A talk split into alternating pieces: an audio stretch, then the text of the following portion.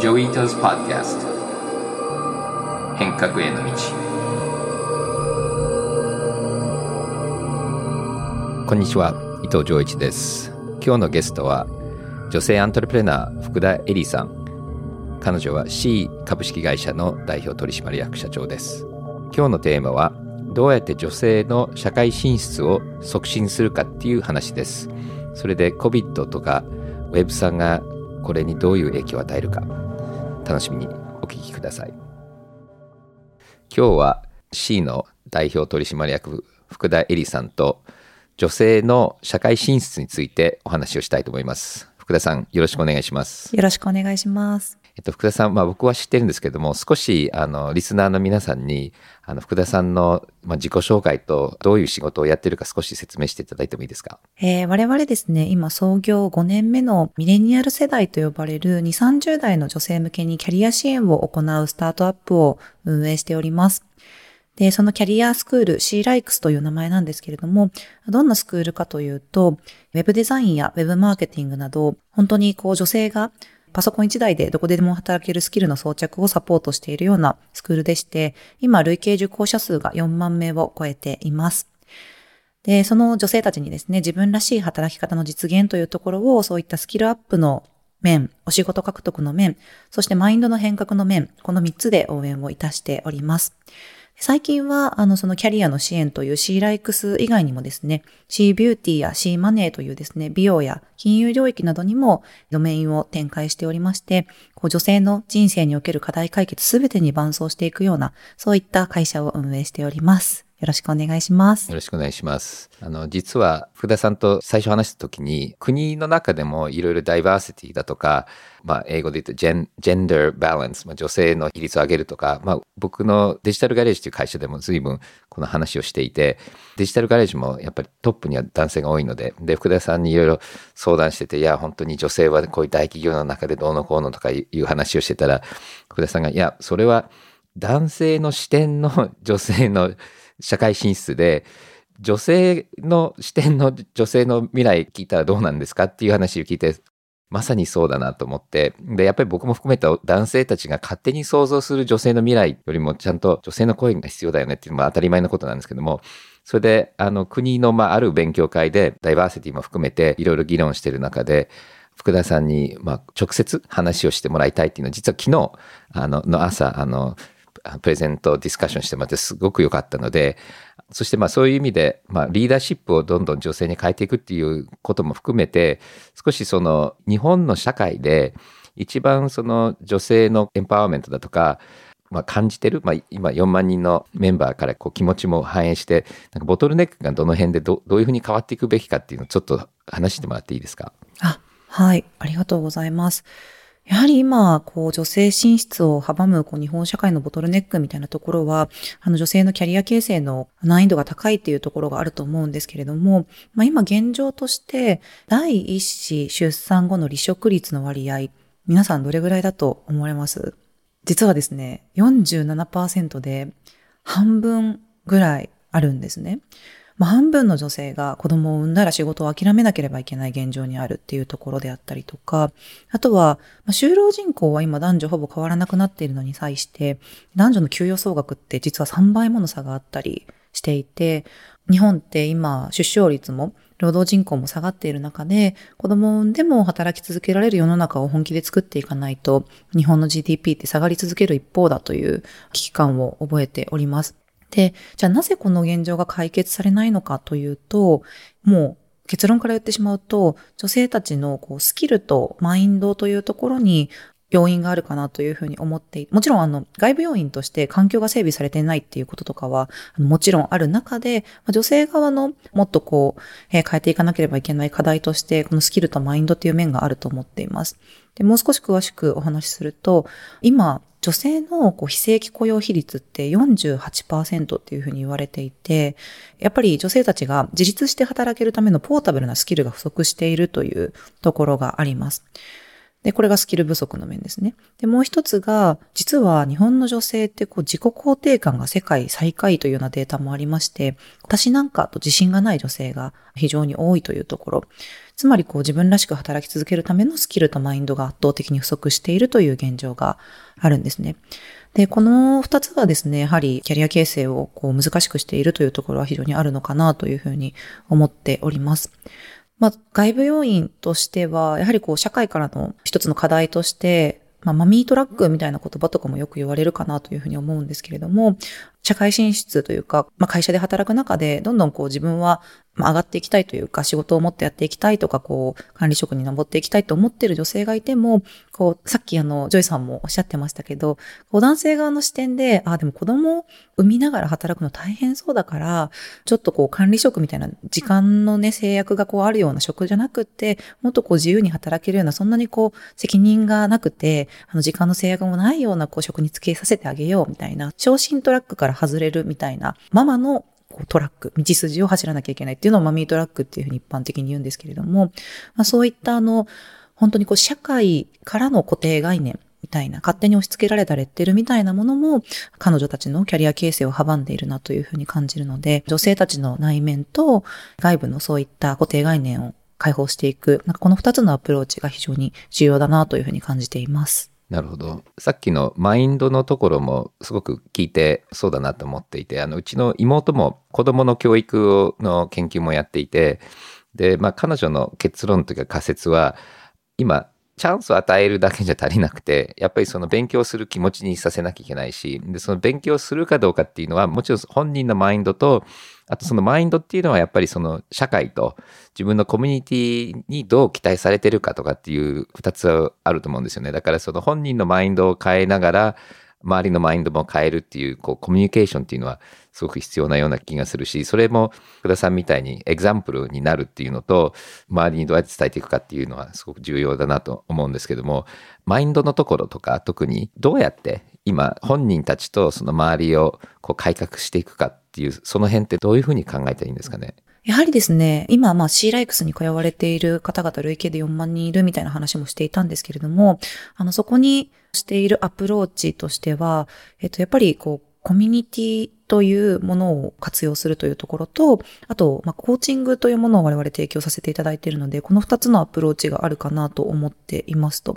一つこうコミュニティのお話をすると、やっぱりこうマインドを変えるとか自信をつける、自己肯定感を上げるみたいなところで、まあ、自己効力感を形成する三つの大きな変数というところが、まあ、直接的成功体験と、あと身近な誰かが成功している姿を見るっていう代理体験と、あとあなたならできるよって誰かから言ってもらう、こう、言語的説得っていうこの三つの要素が重要と言われているんですけれども、まあ、これがこう、非常にこうコミュニティが効果を発するなというふうに思っておりまして、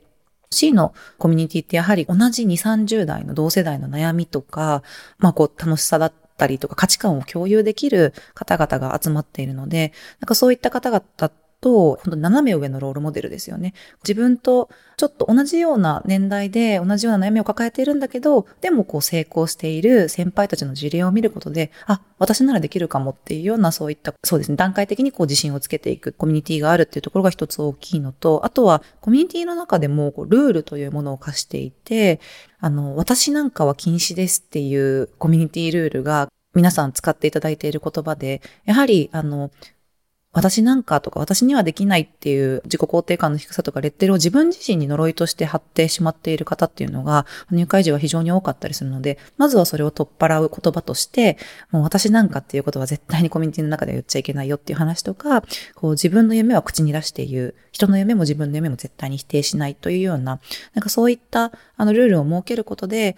心理的安全性を担保しながら、本当に自分の心に素直に挑戦できるというような土壌を作っていくというところが、えー、ありますと。あとは、コーチングなんですけれども、通常のスクールってまあ普通にこう、スキルアップのためのスクールなので、じゃあプログラミングスキルとか、英語スキルとかっていう、まあスキルが習得できたら以上終了っていうパターンが多いかなと思うんですけど、私たちのしているアプローチとしては、やはりまずは理想の生き方とか働き方の定義から考えるというアプローチをしていて、そこがないと、まあ、ちょっとなんかトレンドだからプログラミング学んでみようっていう手段から入ってしまうと、やはりそれが自分に合っってるかどうかもわからないので、挫折してしまったりとか、結局仕事に生かすみたいなことができなかったりするんですけれど、やはりその自分の幸せの形っていうところから考えることで、それに必要な身につけるべきスキルっていうものが定義されていくと、モチベーションも続きますし、まあ、本当にこう、その人の、そのスキルを学ぶことでその人の幸せにつながっていくっていう、あの一貫性が生まれてくるので、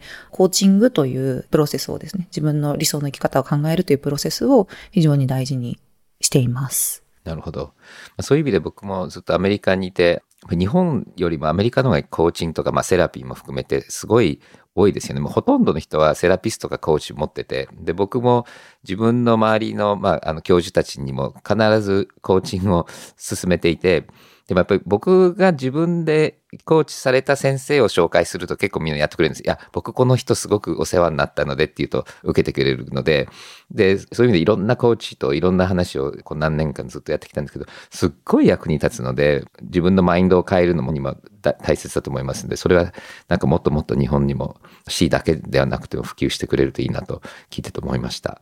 それと、このご時世なんでトピックとしてコロナの影響っていうのはこの C のビジネスそのものと女性のコミュニティとかこれどういうふうに影響してこうなんかいい面とか悪い面とかなんかあったんですか？あそうですね。まずちょっと私たちの事業、サービスの話からすると、えっと、非常にコロナ禍で受講生の方々増えましたというところがあります。というのは、やはりこういったこう社会情勢みたいなところが悪化した時に、やはり皆さんキャリアのことを考えたりであるとか、手に職であったり、スキルを身につけて、これから来たるまあ、時代変化に備えようというような、あの、心理が働くというところはあるので、まあ、その意味でスキルアップだったりとか転職、キャリア変化みたいなところに、あの、意識を向けられた方は非常に増えたなというふうに感じています。あとは、やはりあの、もうオンライン化ですよね。コロナによって、あの、すべての教育もですし、まあ、働き方もすべてがオンライン化したことによって、我々も、あの、実は、もともとは通学型のスクールで、えっと、表参道とか銀座に通える方々だけだったんですけれども、このコロナ禍になる1年前ぐらいに完全オンライン化していたこともあって、それによってこう本当に全国各地から受講生の方々受けていただけるようになったので、そこはサービスとしては非常に追い風の部分だったなというふうに思っています。ただ、一方でやっぱり女性たちへの影響みたいなところはもう非常に大きかったなというふうに思っておりまして、主にこう女性雇用者が多い、あの宿泊とか飲食とか生活、もうサービス業ですよね。あのサービス業の女性の方々はもう壊滅的なダメージが生じて、失業が長引く女性が急増したなというところは、シーメイトさんの中でもそういったサービス業に従事されている方、あの多かったりするので、そこはすごく、あの、あったなというふうに思っていますと。あと、やはり、あの、先ほど女性の非正規雇用比率日本高いっていうふうに話したんですけれども、まあ、ニュースにもよくなっていたかと思いますが、こう、不況時にはやはりそこが雇用調整の対象になりやすい傾向があったりですとか、あとはこうコロナ禍でやはり保育園の休園だったりとか、小学校の休園みたいなところが相次いだ時に、家事負担が増加したりでありますとか、あの、まあ、仕事か家庭かもどちらか選ばなきゃいけないみたいな、そういった二者択一を迫られている女性も増えたなというふうに思っているので、まあ、コロナは、そうですね。一時的には、その女性の社会進出みたいなところには非常に影響があったなと思っております。えー、ただ、一方で、コロナ禍で良いこともあったなというふうに思っていて、女性の就業感は非常に良い方向に変化したなというふうに思っていますと。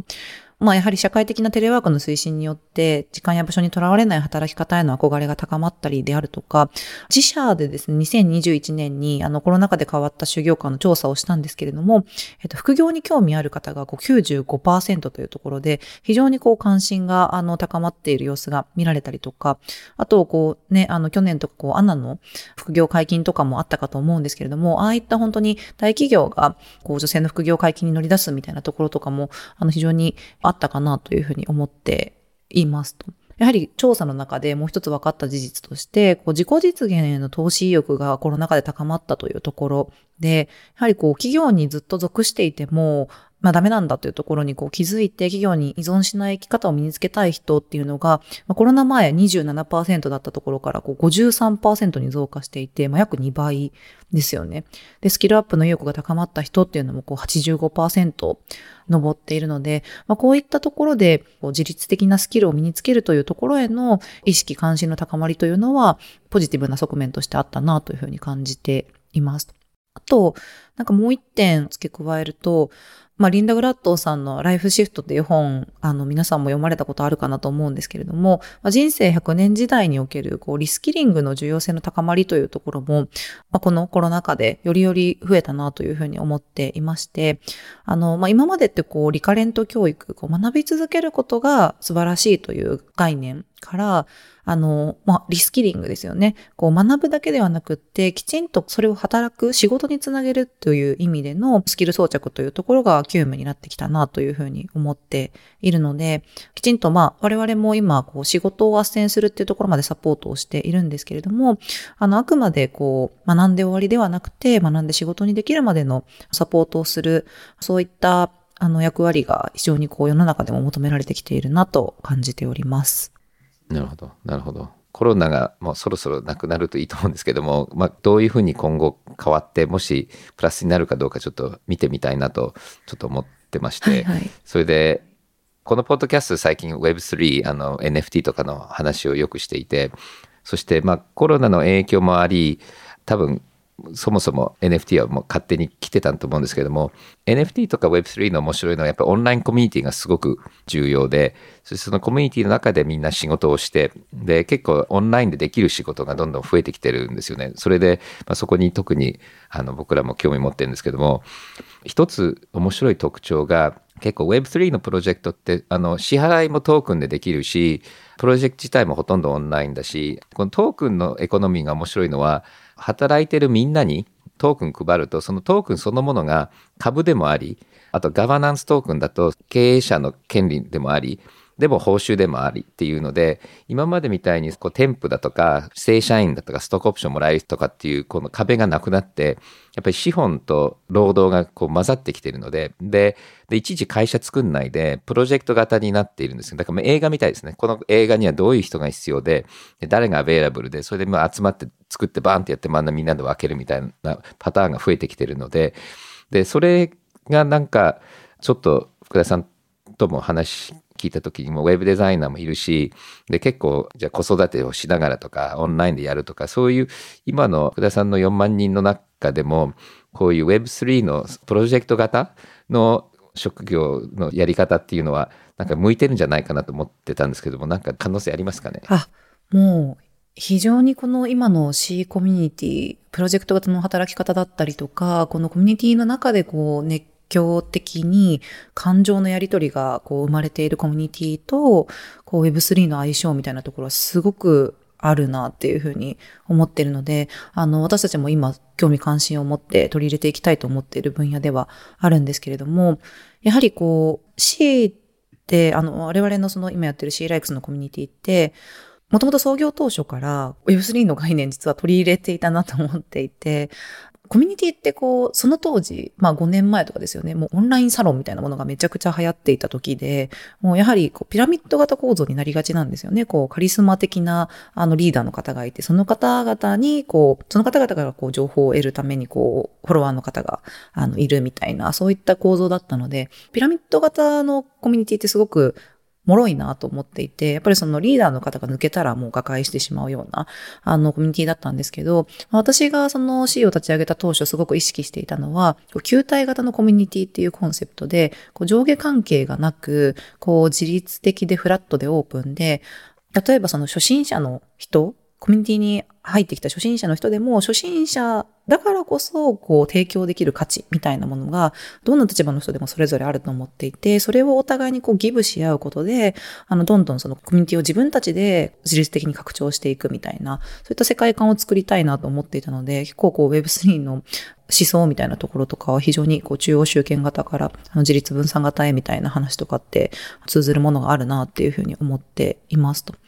あとは、やはりその、先ほどもその女性の働き方みたいなところで、在宅でもとか、あの、プロジェクト型でもういつでもどこでも好きな時間に好きな場所で働けるようになるっていうところが、女性の社会進出をこう、本当の意味で変革していくキーだなというふうに思った時に、こう Web3 みたいな要素って本当にデジタルの世界だけで完結する、こう、クリエイターの仕事であったりとかが、あの、増えていく方向だなっていうふうに思っているので、そうですね、このプロジェクト型の仕事の流通みたいなところを、あの、加速させていくだろうなとは思いますね。さっきこう、あの、私なんかとか、自分のありたい姿を、こう、もっと定義していくことが必要だみたいな話をコーチング文脈で話していたんですけれども、こう、Web3 とかメタバースの概念って、本当のありたい自分でいられるみたいなところもあるかなと思っていて、こう、まあ、ルッキズム、女性で言うと、まあ本当にこう、外見みたいなところとか、こう女だからみたいな性別によるこう役割の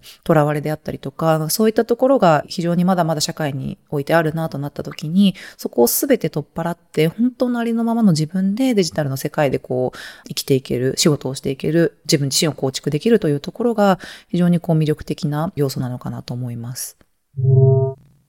はい。女性の社会進出と Web3 の関係、まあ、この辺りにあるんじゃないかなっていう話があったんですけども、また来週この話が続きますので、お楽しみにお聞きください。それでは、ニュースのセクションに行きます。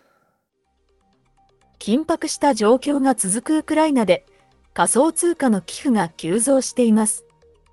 暗号資産の分析企業エリプティックによりますと、昨年1年間でウクライナ政府軍を支援する団体へ、約6400万円の寄付がなされ、前年比で900%以上増加したということです。一部では、暗号資産の匿名性を利用した資金注入であるとの報道も出ています。はい。以前、ファインダーのアンケートも紹介しましたが、アメリカとか日本って結構クリプトが遅れてる。で、これの一つの理由は、やっぱりクリプト関係が必要な国、フィリピンなんかだとゲームでもう生活ができちゃう。それとか経済とか貨幣が不安定な国、そっちの方がやっぱりニーズは高いので増えてるんですけども、こういうウクライナみたいになかなかお金が送れないところが、またこのクリプトで寄付がいくっていうので、このあたりはややこのビットコインとか最初に作った人たちのまあ想像とか思いに近いあのユースケースなのでとても面白いんじゃないかなと思います。まあ、このレポートではアノニマス、匿名でっていう言い方あるんですけども、まあ、はっきり言って足がつかないわけではないんですよね。とっても簡単に解析してパターンも見れるし、プライベートなブロックチェーンいくつか、例えば Zcash とかあるんですけども、まあ普通の Ethereum とか Bitcoin って丸見えなので、皆さん気をつけてください。あの、匿名ではありません。ただ、普通の口座みたいに、会社とか自分の個人情報を出さないと開けないわけではないので、まあ、誰でも口座は開けるけれども、その口座から本当のお金に交換するときに、まあ、ちょびちょびっと ATM とかで出せるけども、それを引き出すの結構難しいので、まあ、みんなが言うほど簡単ではないと思います。アメリカ司法省は8日、仮想通貨取引所のビットフィネックスを2016年にハッキングし、ビットコインを窃盗した犯人を逮捕したと発表しました。盗まれたビットコインの一部である36億ドル分を押収。犯人はニューヨーク在住の夫妻で、資金洗浄を共謀した疑いが持たれています。はい。まあ、というわけで、結構 FBI とか見てると、まあ、ランソムウェアでビットコインで脅迫した時のお金を払ってんですけど、案外捕まってんですよね。で、結局どこにそのお金が行って、最終的に誰のウォレットに入ったかっていうのは大体わかる。ブロックチェーンの原則っていうのは、その誰かが誰かに送った時にそれをブロックチェーンに書き込んで、それ誰でも見れるので、支払いした人とか盗んだ人のウォレットのアカウントは常に分かってるわけなんで、そうすると自分が盗まれたお金が大体そのどのウォレットにあるかのわかる。ただそのウォレット誰が持ってるかは実は本当は特定するの難しいんですけれども、まあ、これはいろんな業界の人の話を聞いてると、実はこれは結構従来型のスパイとか取締り活動でそういう人が自慢してるとか元同僚から漏れてそしてビットコインが流れたトレースとそれとまあ普通のいわゆるインテリジェンスギャザリングで捕まってるみたいなんですけどもでも結構捕まってるのでそういう意味で言うと本当にマニーロンダリングは随分使われてるしあの流動性がとても高いし早く動けるので確かにあの札束をこう積んだスーツケースで動くよりはマニーロンダリング本当に使われてると思うんですけどもただマニーロンダリングよりも捕まりやすい要素もあるのでまあ、そういう意味で言うと取締り方法がだんだん進んできている中でこういう、まあ、いろんなケースが発見されてちょっと時間かかったんですけどもあの捕まってるっていうのもあの、まあ、聞いてると面白いですしあのこの辺のドキュメント今ネットで随分公開されてるのでそれを読むと本当にこれ、まあ、大きな事件だったんですけどもいろいろ勉強になります。衆議院内閣委員会で10日 Web3 やブロックチェーンに関する質疑応答が行われ話題となっています。これは自民党 NFT 特別担当の平正明議員が問いかけたもので、Web3 を成長戦略の柱として位置づけるべきと提言。さらに、ブロックチェーンの課税方法への改革を訴えました。最近僕も平井元デジタル大臣とかが入ってるチャットとかに参加して結構面白い話が今盛り上がっていてで僕も次のこの会にも参加して Web3 の話をする機会があるのででぜひあのポッドキャストの皆さんにも僕の話した中身もシェアしたいと思うんですけどもやっぱり日本はいろんな意味でまだ遅れてる部分もあるので、まあ、このチームが法改正それはあのいろんな規制も税金もあの見直したいっていう雰囲気は出てるのでちょっとこの辺は日本の特徴かなっていうのは結構、まあ、本気になるとやや早く動けるっていう部分は日本はあると思うので元デジタル大臣の平井さんと平さんのこのパワーで自民党の中から始めてかなりいろんな意識と規制改革ができそうな雰囲気があるので私はあの期待してます。それでは今週のお便りです。最初はアトムさんです。宇宙産業にはジェフ・ベゾスやイーロン・マスクを先頭に多くの企業が参入していると思いますが、衛星からのインターネットが普及することで巨大市場が生まれると思っています。日本が宇宙産業で主導権を握れる分野や可能性について教えていただきたいです。日本もいろんな強い分野あって例えばあのレーダーも日本強いしそしてうちの千葉工大の学長やってる松井先生もはやぶさを小惑星に送ったり、まあ、いろんな宇宙プロジェクトの中でもあの随分貢献して参加してるんですけどもとは言いながらやっぱり中国ロシアアメリカとかに比べたら、まあ、ベンチャーも技術もまだ遅れてると思うんですけどもただ日本はこれから盛り上がってる感じはしてますしあと結構この工業大学みたいなところでもあの宇宙のいろんな技術を研究してる人たちもいると思いますので日本はどんどん宇宙ベンチャーっていうのは進んでくるんじゃないかなと思います。あともう一つ、まあ、これは日本だけじゃないんですけども Low Earth Orbit って例えばスペースステーションの民間版アクションっていう会社が出してるんですけども、まあ、そういう民間系のかなり大きなプロジェクトが立ち上がっていてでそうするとそういうものの中でどうやって食べ物を作るかとかどうやってエンターテインメントするかとかこの辺りは結構日本は進んでるみたいなのでインフラあの大きなロケットは今ベゾスだとかイーロン・マスクが作ってコストを下げたのでその下がったコストの上で、まあ、いろんなプロダクトを作っていく。ここの方が多分日本がいろいろ活躍できる場じゃないかなと思います。はい。次のお便りはアキさんです。ビットコインから始まったクリプトの技術ですが、ライトコイン、イーサリアム、ポリゴンなど、次々に新しい通貨が出てきます。さらに、その上に NFT があって多様化しているように見えます。しかし、インターネットのベースになる TCP/IP に関しては、揺るぎない一つの企画として世界中に広がり、それ以外の企画は出てこないですよね。TCP/IP は、なんで一気に世界中に広がり、唯一のものになったのでしょうか？はい。実は TCP/IP 以外にも似たようなプロトコルってたくさんあったし、まだ多少残ってるんですよね。だから僕が TCP/IP を使う前に X25 っていうプロトコルがあって、で、これはどっちかというと電話会社とか国家が作った、あの、ま、ITU とかが作ったプロトコルで、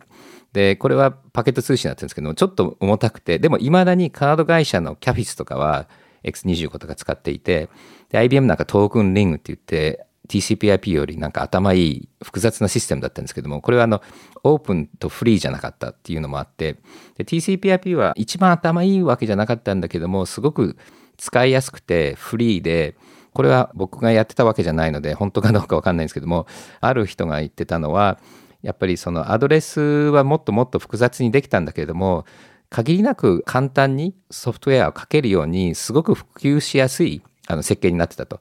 で、ビットコインなんか面白いのは、ビットコインの人たちと話してると、あの、わざとちゃんとしたプログラム、トゥーリングコンプリートのプログラムを書けないようにしてある。なぜかというと、いろんなプログラム書けると、セキュリティリスクがある。で、それはそうなんですよね。だからわざと使いづらくなってる、そのセキュリティのために。で、エ t リ r ムの人たちはセキュリティよりも使いやすさっていう感じでいろいろ作って、それでまあトラブルも今まであったんだけれども、やっぱりそのセキュリティがもうちょっと設計しづらい。EVM っていう Ethereum Virtual Machine で作ったからスマートコントラクトとか NFT とかが作りやすい。で、ビットコインで NFT とかスマートコントラクトできないわけではないんだけども結構使うのが難しい。だからこういうプロトコールもそうだけども、例えばコンピューター言語で言うと、よく言うのは、あの MIT で作られた Lisp なんかはすっごい美しいあのプログラム言語だけども、結局は流行らなかったんですね、あんまり。だけども、なんとなくもうちょっとやんちゃで、みんな普及するためには何でもやっちゃうみたいなものが普及しちゃったので、だから必ずしもベスト設計が一番普及するわけではないということが重要で、そして多分その普及しやすいためにま使いやすい知的財産 IP で絡まれてない。それと、それがまオープンプロトコル。それで結構軽くて、あのソフトウェアが書きやすいプロトコルっていうのが結構広がるっていうのが今までのメインの特徴なんですけども、まあ、イー e リアム見ると、そこにプラス、まあ、セキュリティをガチガチなビットコインよりも、いろんなプログラムが書ける言語になってるっていうので、そういう意味で、まあ、いつか、もしかしたらビットコインとかイー e リアムだけに、一つに TCPIP みたいになっちゃう可能性はなくはないと思うんですけれども、まあ、これは、あの、これからどういうふうに進化していくかみんなで、この辺を考えている人たちたくさんいると思います。次のお便りは、モルトさんです。以前の放送を聞いて、伝統建築やオープンソースが抱える課題は、環境保全の分野でも通じるものがあるように思いました。ブロックチェーンは、環境分野の中でも、エネルギーやサプライチェーンの課題に対して活用される例はありますが、保全活動のような小規模かつ、その成果が直接誰かの役に立つわけではないものの、社会的な価値があるものに対しては、とても難しいように感じます。ジョイさんはどのように考えますか？多分いろいろあると思うんですけど、僕、ついさっきあの気がついたのは、Rarible っていう、まあ、 OpenSea みたいなマーケットプレイスがあるんですけども、そこで自分 NFT 持ってると、隣にカーボンオフセットするボタンがあって、そこにクリックすると多分その NFT を作るためにかかった炭素をオフセットできてでそこをクリックすると、まあ、それが買えるんだけどもそこを見に行ったらそのプロジェクトは自分の地域リージョンでいろんなその炭素を売ってる人たちがいて、で、その炭素トークンがあるんですよね。それ買えるんですけども、ただそれをやってる人たちっていうのは、木を植えてる NPO だとか、本当に現場のいろんな環境保護団体にそのお金が行くので、だから NFT のマーケットプレイスで NFT 買うと、そのお金が最終的にチャリンとこうちっちゃな NPO、環境活動の NPO に行く。まあ多分そのブロックチェーンがすごく環境に悪いっていう最近のよく議論に出てるので、多分いろんなマーケットプレイスとかが自分のギルティな感じをま改善するためにすごく Web3 的な決済方法を作っていて動いてると思いますしあとは結構そのオープンデータでも炭素データ今日本でもやっぱり国が企業にちゃんと監査できた自分の会社がどんだけ炭素を使ってるとかどんだけそれをあの改善できたかっていうのはちゃんと分かりやすくしようって言ってるのですごくやっぱりブロックチェーン Web3 化しやすいデータがどんどん出てくると思うんですよね。でそれがま流動化されてでちっちゃなプロジェクトでも大企業が、だからこれが炭素マーケットのうまくいってる時といいことなのは、大企業が我々は炭素ゼロになると。で、そのためにはでもここまでは今年はできるけど、この足りない分は買わなきゃいけない。それを買うためのお金を、まあ、いろんなプロジェクトにお金が流せるので、で、それがまあ大企業が直接やるっていうのもあるんだけども、そこの間にお客さんが入ったり、コミュニティが入ったりっていうのは、あのすごくできるので、だから多分この Web3 からもうすでに結構動きはあるんだけども、かなりメインアプリケーションの一つが、この環境保護の部分だと思うんで、僕はとっても期待しております。はい。今日はここまでです。それではまた来週。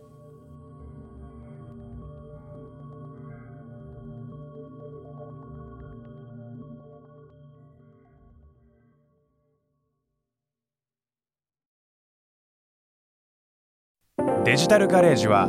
危険な海に最初に飛び込むファーストペンギンスピリットを創業以来大事にし続けています